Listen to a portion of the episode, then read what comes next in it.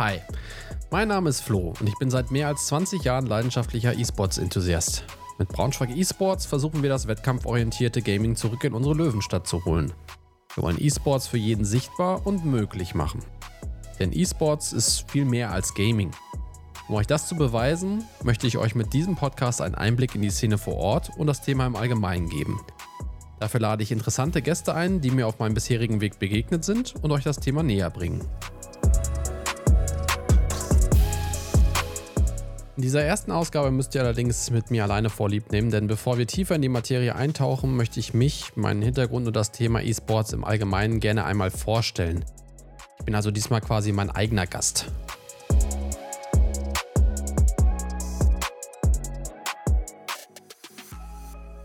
Und damit nochmal ein herzliches Hallo. Ähm, ja, ein paar Worte zu mir. Ich äh, bin 38 Jahre alt und gelernter Journalist. Äh, ich habe in Braunschweig Medienwissenschaften studiert und nach meinem Magister ein typisches zweijähriges Volontariat bei einer Tageszeitung absolviert. 2014 habe ich mich dann mit einer eigenen Agentur selbstständig gemacht und äh, ja, zu unseren Spezialitäten gehören Livestreams, äh, insbesondere E-Sports-Übertragung. Und so ist es zur schönen Tradition geworden, dass wir mindestens einmal im Jahr für die verschiedenen Fußballverbände die Landesmeisterschaften im FIFA produzieren dürfen. Und ähm, obwohl ich merke, dass ich keine 20 mehr bin, äh, spiele ich auch noch selber aktiv, äh, vor allem Counter-Strike ähm, und das gemeinsame Spielen im, im Team, das gemeinsame Wachsen, das, das gibt mir sehr viel. Vor allem die gemeinsamen Emotionen und die Erlebnisse, äh, die man teilt. Und äh, ja, weil das nicht nur mir so geht, offensichtlich, habe ich äh, Ende vergangenen Jahres einen richtigen klassischen Verein gegründet, mitgegründet, nämlich Braunschweig eSports. Ähm, ja, aber was heißt eigentlich klassisch? Und das bringt uns wahrscheinlich zur eigentlichen Kernfrage, was ist eigentlich eSports? Ähm, also grundlegend versteht man darunter natürlich wettkampforientiertes Gaming. Und ähm, das ähm, ja, muss erstmal quasi definiert werden. Was ist denn ein Wettkampf im, im Gaming sozusagen? Also, das hat sich natürlich krass verändert. Äh, in diesem Sinne eine kleine Zeitreise. Wir gehen mal zurück ins Jahr 1999, 2000, ähm, als Internet-Flatrates noch exotisch waren, als es noch kein DSL flächendeckend gab. Da war man also schon weit vorne, wenn man dann DSL hatte. Vorher gab es noch die klassischen 56K Modems oder ISDN-Anschlüsse. Ähm, da war es ja schon ein großer Wettbewerbsvorteil, wenn man so möchte. Äh, wenn man äh, Kanalbündelung hatte damals, ähm, bei ISDN konnte man zwei ISDN-Leitungen zusammen äh, nutzen, also quasi verdoppeln ich glaube, von 64 auf 128. Ähm, was war das eigentlich?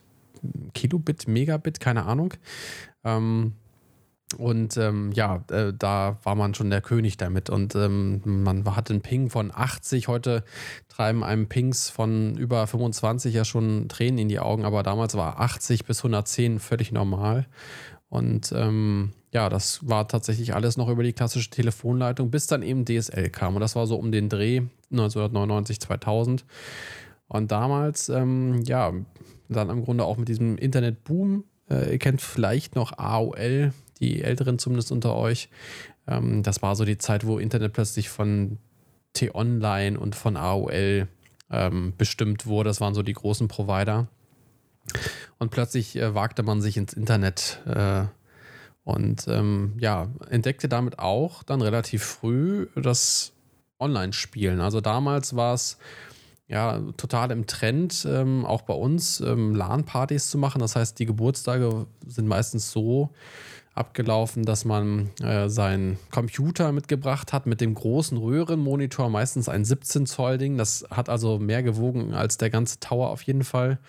Und äh, die hat man dann ja irgendwo hingekarrt oder besser gesagt hinkarren lassen mit äh, 16. Und dann hat man das Wochenende über LAN-Party gemacht. Und das war damals noch nicht so wie heute, dass man dann Stecker hat, den hat man in den ähm, Switch reingesteckt, sondern es war damals sogar noch mit so Koaxialkabeln, also Kupferkabeln, die am Ende immer einen Widerstand auch haben mussten. Das heißt, die wurden in Reihe geschaltet mit so T-Stücken. Und wenn irgendwo die Verbindung nicht sauber war oder gelöst wurde, dann ist das gesamte Netzwerk zusammengebrochen. Also wenn irgendwo dann äh, der Widerstand ab war oder nicht richtig drauf saß oder jemand die Verbindung verloren hatte oder das Kabel abgezogen hat, weil er gehen musste oder zukam, dann ist erstmal für alle das Netzwerk weg gewesen. Das war so die Zeit. Und mit dem Internet konnte man dann zum ersten Mal auch ohne so eine LAN-Party zu machen mit anderen Multiplayer-Spielen. Also ich erinnere mich, mein erstes Multiplayer-Spiel war Age of Empires 1 oder 2. Und das war einfach, äh, also unfassbar. Man hat, konnte das gar nicht glauben, dass da am anderen Ende irgendwo auf der Welt ein Amerikaner oder so sitzt, ähm, mit dem man gerade ein Spiel spielt. Ähm, und ähm, ja, das war aber auch irgendwie so ein richtiger Türöffner. Also, ähm, ihr müsst euch das so vorstellen, vorher war der ganze Wettkampfsbereich sozusagen im Rahmen dieser LAN. Äh, es gab auch mal äh, größere LANs. Wie gesagt, das war ein großer Trend in den 2000er Jahren. In den ersten 2000er Jahren. Da hat man sich getroffen, um LAN-Partys zu machen. Ähm, in Sporthallen mit 200 Teilnehmern. Das waren so die großen LAN-Partys. 200 Teilnehmer war schon krass. Also 100 war so eher die Größe. Damals bei uns in Wolfsburg, in Keesdorf erinnere ich mich doch ähm, in der Mehrzweckhalle ähm, eine LAN-Party gemacht mit, ich glaube, 120 Fetznärken hieß die damals. Ah ja, richtig, jetzt klingelt's. Ähm, und ähm, ja, das war so der kompetitive Bereich. Also da kannte man alle Gegner quasi persönlich und ähm, ja, irgendwie haben sich dann auch Platzhirsche etabliert und man wusste, oh, gegen die wird es schwierig und dann haben sich neue Teams zusammengefunden und man sagt schon, oh, das ist schon ein gutes Team, wenn die beiden mal miteinander spielen und dann noch welche dazu nehmen, das wird schon, wird schon hart werden. Aber damit war auch der Horizont schon gedeckt. So, ne? Also da kam man nicht mehr raus aus dieser Blase. Es gab keine großen überregionalen LAN-Partys. Aber das Internet hat das dann plötzlich geändert. Also man konnte plötzlich mit anderen im Internet spielen, äh, die nicht äh, lokal irgendwie gebunden waren, theoretisch auf der ganzen Welt. Und das war ein riesen ja, Game Changer, schönes Wort eigentlich in diesem Sinne. Und ähm, die erste Liga, die das quasi angeboten hat und das dann auch zum ersten Mal quasi in Form eines Wettbewerbs äh, gemacht hat, war die GameStar Liga in Deutschland. Das war 2000, damals noch mit der Counter-Strike Beta. Ähm, und wir, ja, ich gehörte zu den ersten Teilnehmern, habe mit meinem Team, die hießen damals Warriors of Darkness, es darf gerne gelacht werden, ähm, mit denen haben wir damals daran teilgenommen äh, in dieser GameStar-Liga. Ich glaube, es waren 80 Teams zu Beginn. Das muss man sich vorstellen, 80 Teams deutschlandweit. Ähm, und äh, ja, Internet gab es immer noch nicht bei jedem und das war schon auch noch irgendwie was, was, weiß nicht, elitäres. Aber damals das war der erste Wettbewerb. Es gab kein Matchmaking oder sowas. Ähm, man musste sich wirklich verabreden, um dann irgendwie im Internet zu spielen. Und deswegen waren diese Clan Wars eben schon was sehr Besonderes. Und ähm, ja, dann gab es einmal in der Woche ein Match ähm, und ähm, man hat dann zum ersten Mal sich Gedanken gemacht um sowas wie ein Team einfach, also ein festes Team, mit dem man gespielt hat was, wer sind die fünf besten Spieler, die man so zusammenkriegen kann. Ne? Und das war dann, wie gesagt, nicht mehr nur in der eigenen Nachbarschaft, ähm, sondern eben im, im, gesamten Internet, meistens im deutschsprachigen Raum. Und ähm, ja, das war, waren die Anfänge vom kompetitiven Gaming, also vom wettkampforientierten Gaming und damit auch vom E-Sports. Und ähm, ja, das war der Anfang.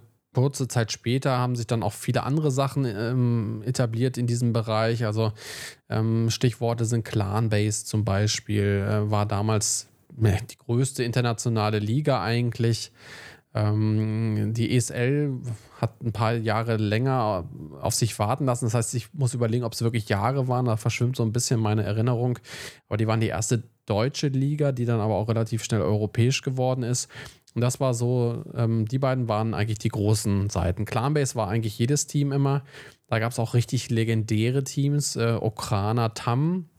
Übrigens da nochmal ein kleiner Seitenhieb. Äh, ich habe ja gerade gesagt, dass ähm, mit dem Internet quasi diese lokale, regionale Bindung aufgebrochen ist.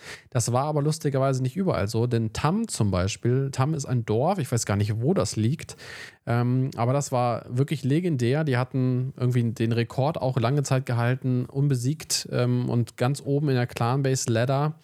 Ähm, äh, die waren wirklich ein regionales Team mit fünf Leuten aus demselben Dorf. Und es war einfach unglaublich. Also die haben die wurden zu Superstars, wenn man das so überhaupt nennen kann in dieser kleinen Szene. Und ähm, die haben dann Spieleratgeber rausgebracht, also wirklich legendär einfach.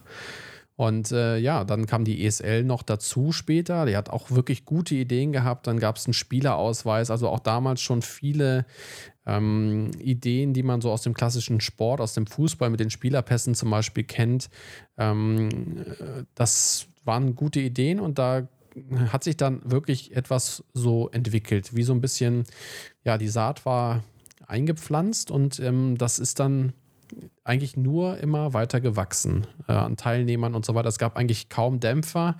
Wenn überhaupt, dann als es diese Killerspieldebatte gab. Äh, also bei den Amokläufen hatten sich ähm, die Medien irgendwie darauf eingeschossen, das war auch das Stichwort Ballerspiele, Killerspiele, ähm, dass äh, ein Amokläufer, ich weiß gar nicht mehr wer, ist auch eigentlich egal, dass der gerne Counter-Strike gespielt hat und auch Quake. Ähm, und das war natürlich dann irgendwie äh, der Auslöser natürlich für seinen Amoklauf, auf, lag ja auf der Hand quasi. Ähm, und äh, dieses Image hatte erstmal, ja, wirklich stark an diesem ganzen Bereich genagt. Das hatte man gemerkt.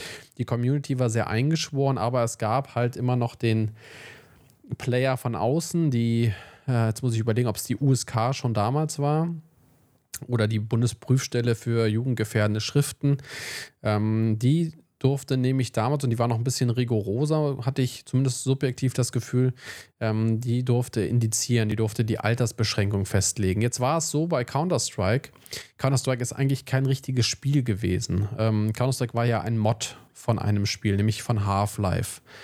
Ähm, und äh, deswegen ähm, konnte die USK, das war ja kein Produkt, was man im Laden hatte, ähm, konnte das jetzt nicht so einfach ähm, indizieren oder bewerten.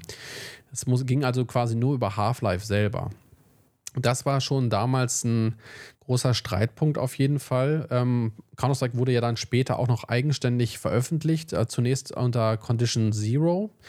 Ähm, und dann ja auch, ähm, ja, überlege ich gerade, ob Source nicht auch ein Mod war. Kann ich gerade nicht zuordnen, aber ähm, das war sozusagen auch schon heikel. Und damals ähm, war es ein Riesenthema. Wird Counter-Strike jetzt ab 18? Äh, wird Counter-Strike ab 16?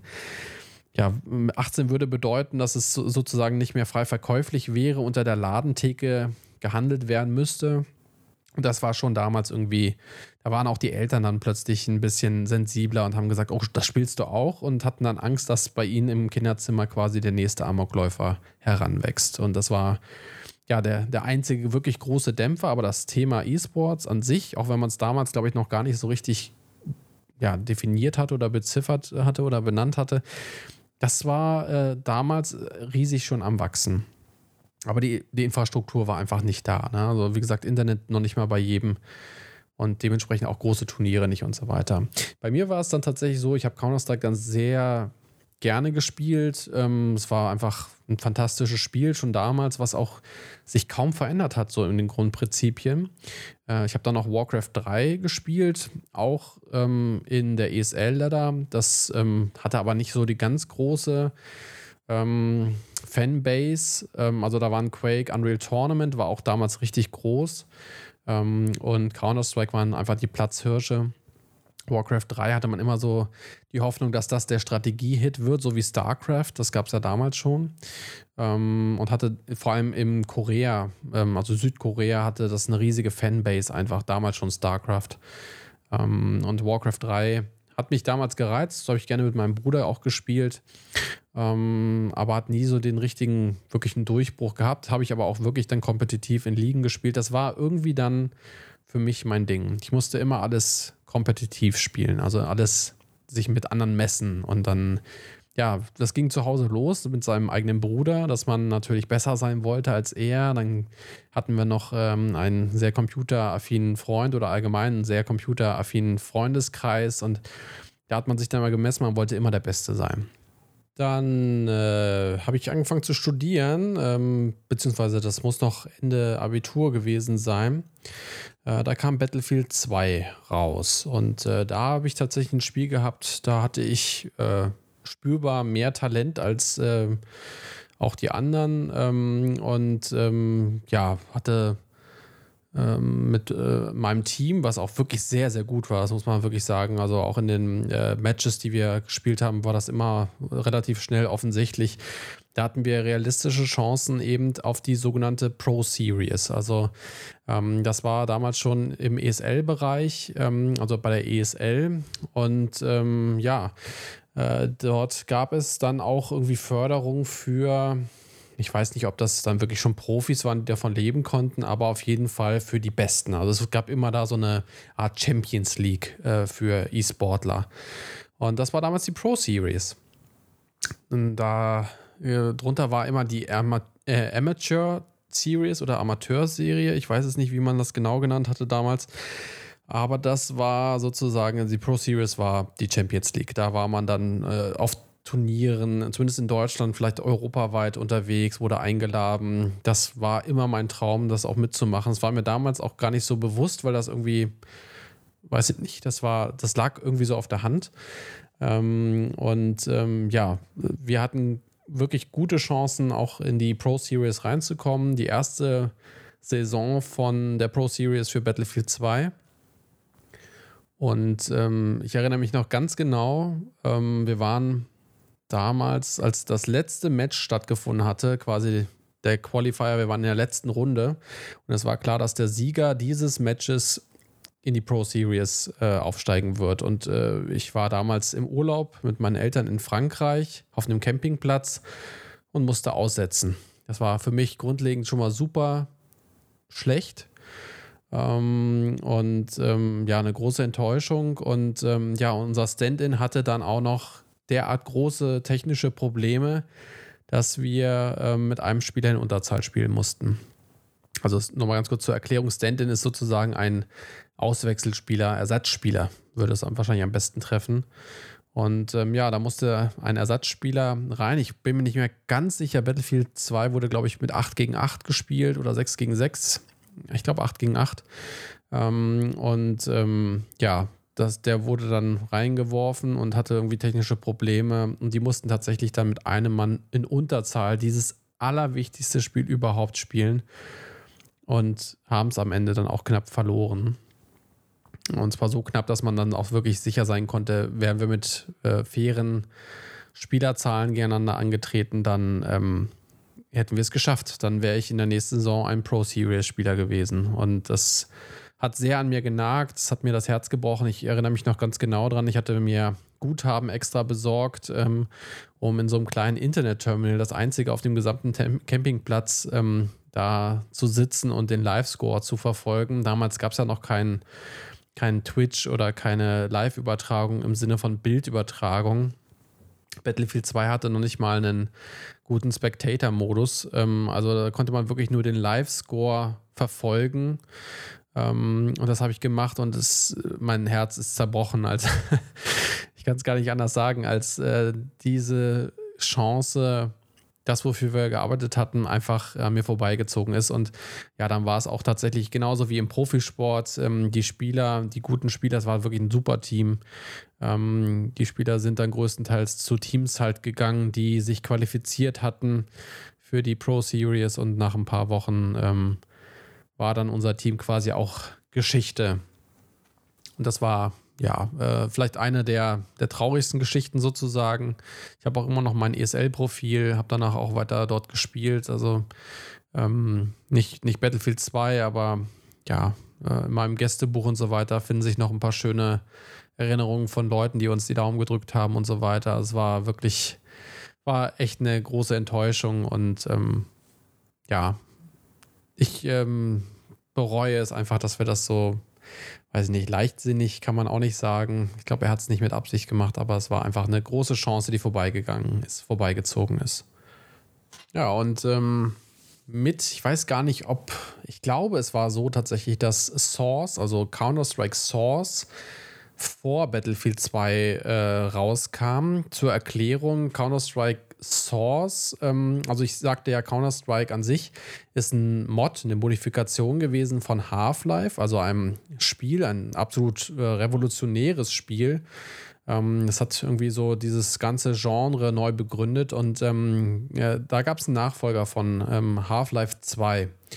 Und äh, dieses Half-Life 2 sah halt einfach unglaublich gut aus, fantastisch aus, basierte auf der sogenannten Source Engine. Und mit dem Spiel kam dann auch eine neuere Version von Counter-Strike quasi raus, nämlich Counter-Strike Source. Das Spiel hatte sich ganz anders gespielt.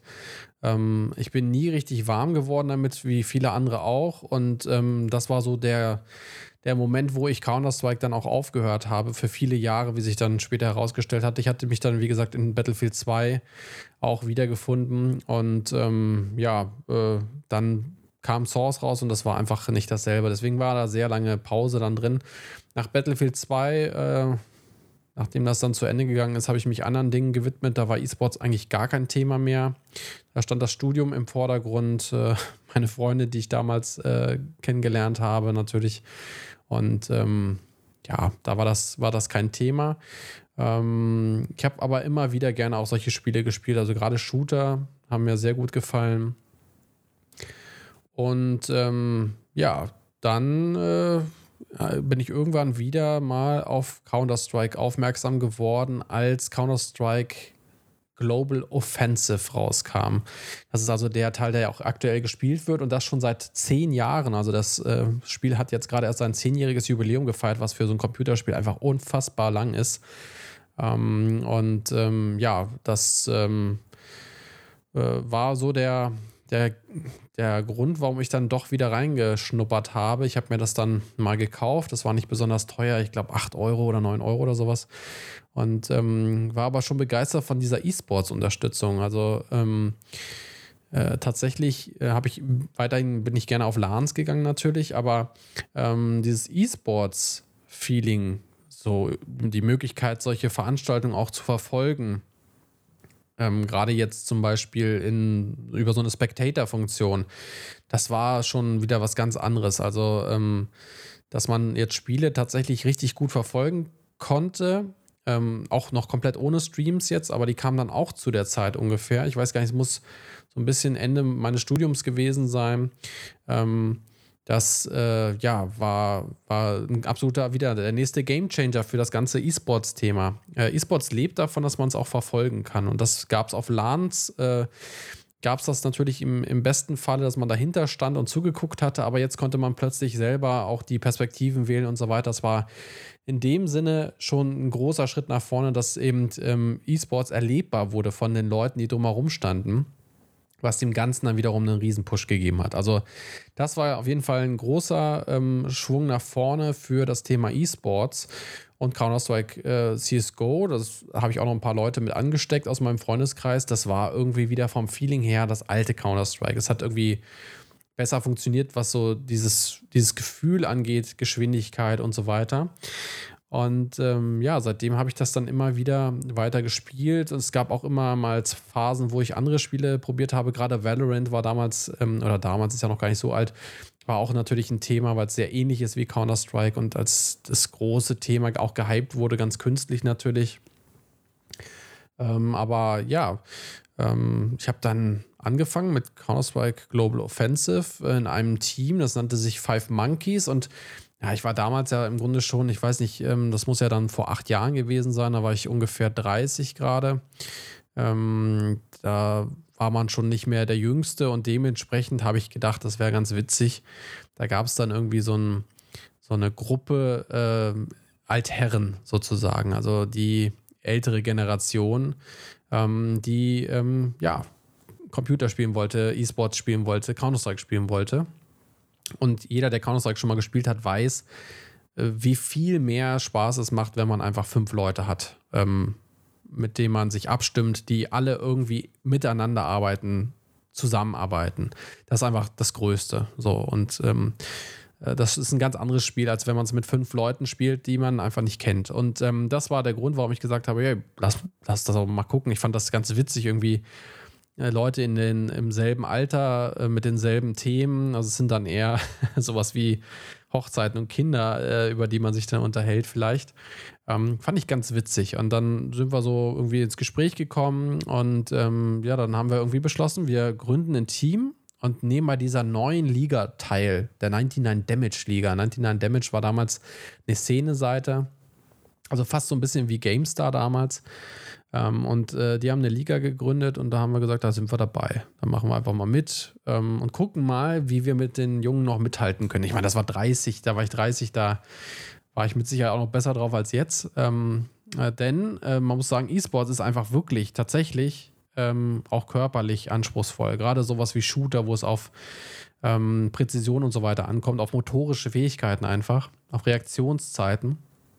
Und ähm, das ähm, merkt man dann schon auch mit den Jahren. Also, ähm, also ganz deutlich. Insofern, das ist vielleicht auch mal wieder ein Argument dafür, ähm, dass das eben ein echter Sport ist. Und ähm, ja, dann haben wir ein, ein, Team gehabt, das nannte sich Five Monkeys. Und das war tatsächlich ein, ähm, ja, ich hätte fast Rentner-Team gesagt, also ein Altherren-Team. Und das hat wirklich viel Spaß gemacht und hat mir irgendwie auch gezeigt, dass das Thema nicht mit einem bestimmten Alter zu Ende ist. Ich bin sowieso ein großer Verfechter davon, dass, ähm, auch wenn es komisch wirkt, äh, für uns zumindest, ich glaube, das wird sich aber mit den nächsten Jahren auch äh, geben, äh, unsere Eltern, also meine Eltern, ähm, mein Vater war auch Computerspiel begeistert, weiß ich nicht, aber auf jeden Fall offen für das Thema. Und ähm, deren Eltern hatten aber keine Computer oder keine Videospiele, die konnten damit nicht aufwachsen. Das heißt, das war immer ein Thema, Computerspiele, Videospiele war immer ein Thema für die jüngere Generation. Und ähm, das ist jetzt aber anders, denn wir sind ja auch schon mit Computerspielen, mit einem Super Nintendo, mit dem Game Boy, ähm, mit dem C64 und so weiter aufgewachsen. Und ich glaube, es wird völlig normal sein, dass Kinder mit ihren Eltern auch dann später Computerspiele spielen und ähm, dass vielleicht auch die Eltern äh, weiter bis, weiß nicht, bis wann kann man denn Computerspiele gut finden? Ich glaube, da gibt es kein, kein Maximalalter. Und in diesem Sinne habe ich auch gedacht, ich möchte das mal ausprobieren. Ich bin ein sehr, sehr ehrgeiziger Typ, ähm, auch ein Wettkampftyp. Und dann haben wir bei dieser Liga mitgemacht und es war einfach super. Also ähm, äh, zu merken, dass man auch große Fortschritte macht, besser wird, wenn man miteinander sich einspielt, als Team einfach wächst, das finde ich großartig. Das ist für mich das, was eigentlich E-Sports ausmacht, ähm, nämlich einfach dieser Teamgedanke. Ich bin auch äh, vom normalen, klassischen, traditionellen Sport her äh, ein Mannschaftstyp. Also ich spiele sehr gerne Mannschaftssportarten, Fußball, Handball habe ich sehr gerne gespielt. Ähm, solche Sachen. Und ähm, ja, das ähm, finde ich einfach bei Counter-Strike, ähm, finde ich das auch wieder. Das hat mir sehr viel Spaß gemacht. Und so bin ich eigentlich ähm, ja fast kontinuierlich dabei geblieben. Ähm, habe mich dann ähm, zurückgezogen, als ich das erste Mal Vater geworden bin. Und da habe ich gesagt, ähm, das war jetzt erstmal meine erste, also meine, nicht meine erste, meine letzte LAN, vorerst meine letzte LAN. Ähm, und ähm, ja, habe mich dann auch quasi verabschiedet ähm, in so eine Art Babyurlaub. Und ähm, ja, dann äh, ist man mit dem Team auch, weiß ich nicht, auseinandergegangen. und ja, dann war erstmal Pause. Aber ich habe immer gemerkt, dass mir ja, das auch fehlt. Also das fehlt mir sofort. E-Sports, wenn das nicht da ist.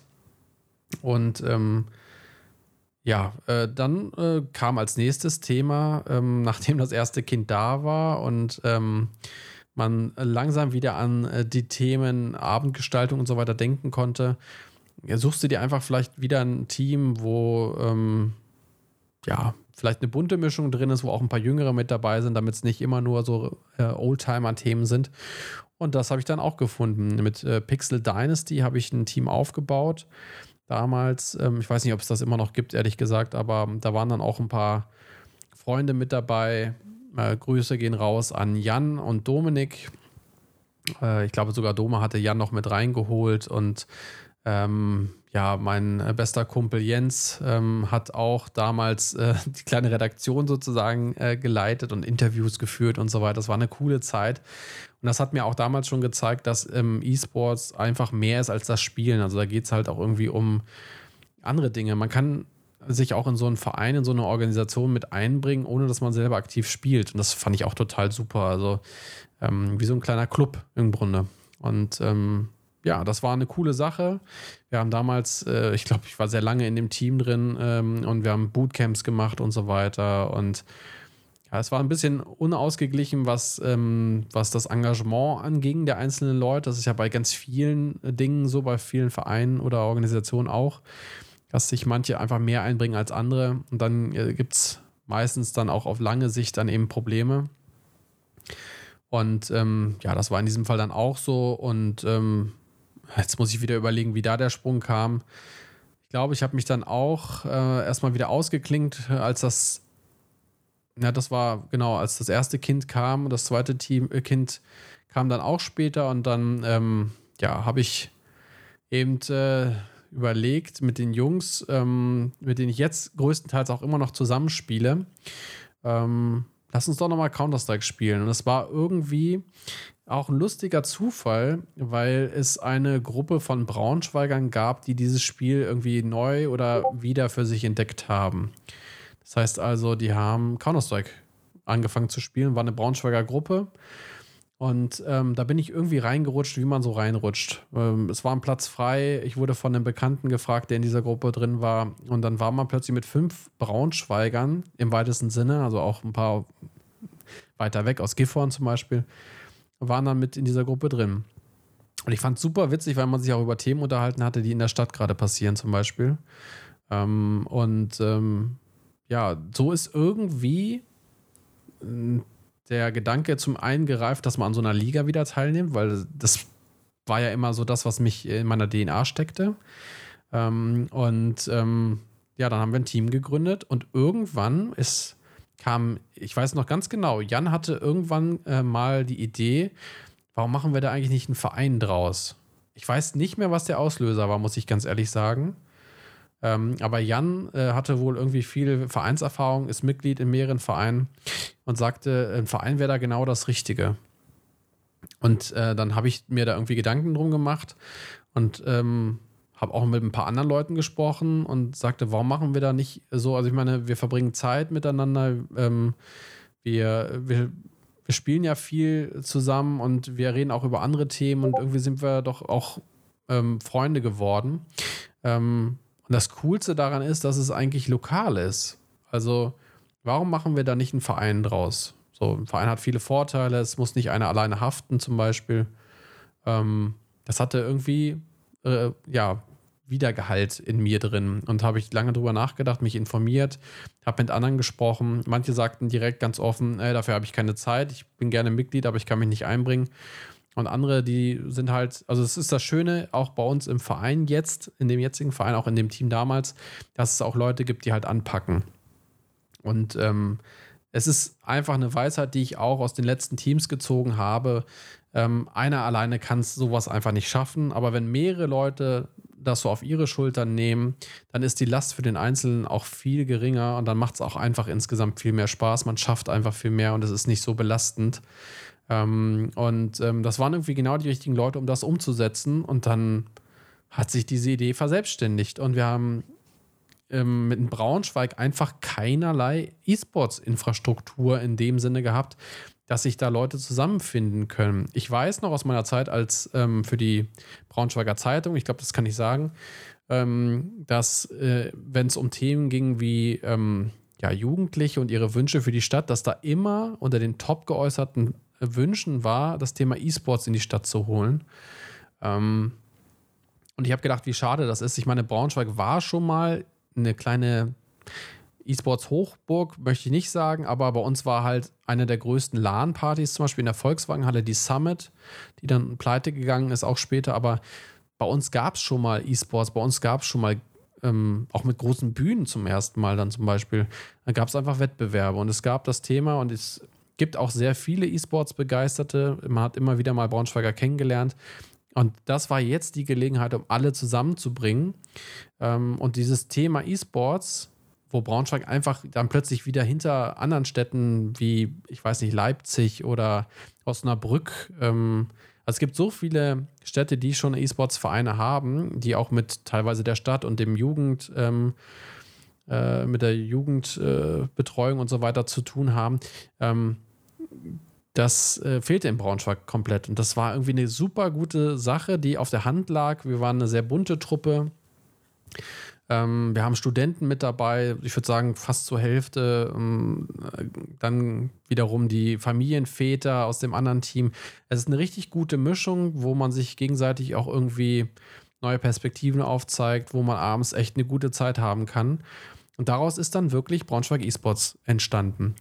Und ähm, ja, das ist der Verein, den wir jetzt tatsächlich gegründet haben. Und da war ich einfach unglaublich geflasht auch. Ich habe gedacht, wir haben Probleme, diese sieben Leute, die man dafür braucht, wirklich zusammenzukriegen. Und bei der Gründungsveranstaltung waren einfach mal zwölf Leute vor Ort, die gesagt haben, sie möchten Gründungsmitglieder sein, von Anfang an dabei sein, sie wollen sich einbringen. Das fand ich beeindruckend, muss ich sagen. Und spricht auch wieder dafür, dass Braunschweig einfach als Stadt genau sowas gebraucht hat ein E-Sports-Verein. Und ähm, auch da wieder, ähm, wir haben viele Akteure, die es in Braunschweig auch gibt, äh, die mit dem Thema sich auseinandersetzen. Deswegen gibt es auch diesen Podcast. Ich hoffe, dass ich möglichst viele dafür gewinnen kann, ähm, ja, was dazu beizutragen. Und ähm, genau darum geht es im Grunde, ähm, dass wir diese Akteure jetzt zusammenbringen und das Thema E-Sports, was wirklich viele positive Effekte hat, wie jeder Sportverein, auch klassischer Sportverein, so schließe ich vielleicht auch die Anfangsfrage, was ist eigentlich klassischer Sport? Was bedeutet das, am Wettbewerb teilnehmen zu können?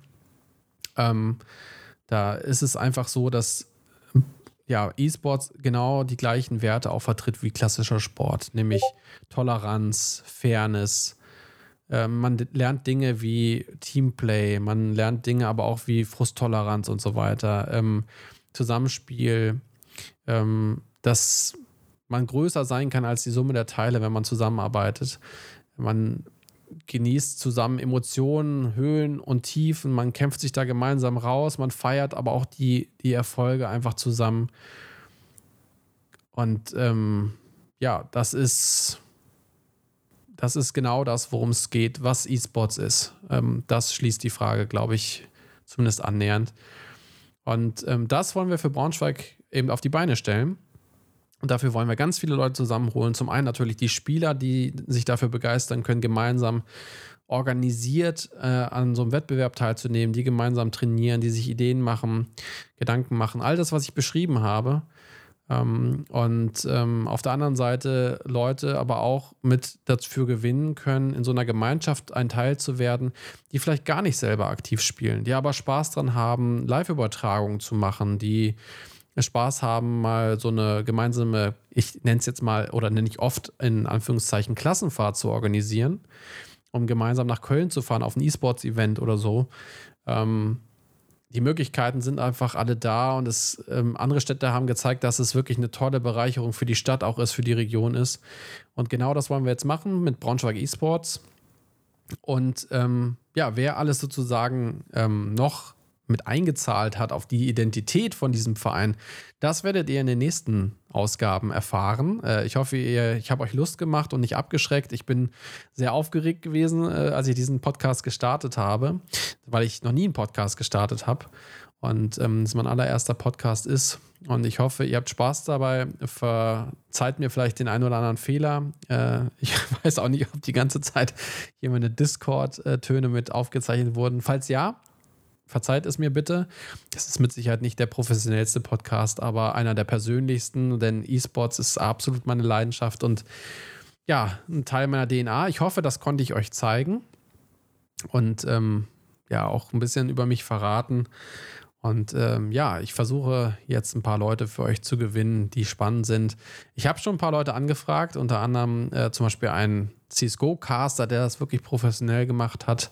Also quasi diese Live-Komponente mit reingebracht hat und werde mit ihm darüber sprechen, wie das ist eigentlich, ja, zu versuchen, so seinen Traum zum Beruf zu machen, ähm, was ja eigentlich auch für ganz viele andere Bereiche geht, nicht nur, gilt nicht nur für E-Sports und insofern, ja, seid gespannt ähm, und würde mich freuen, wenn ihr mir ein kleines Feedback gebt, ähm, was gut war, was schlecht war.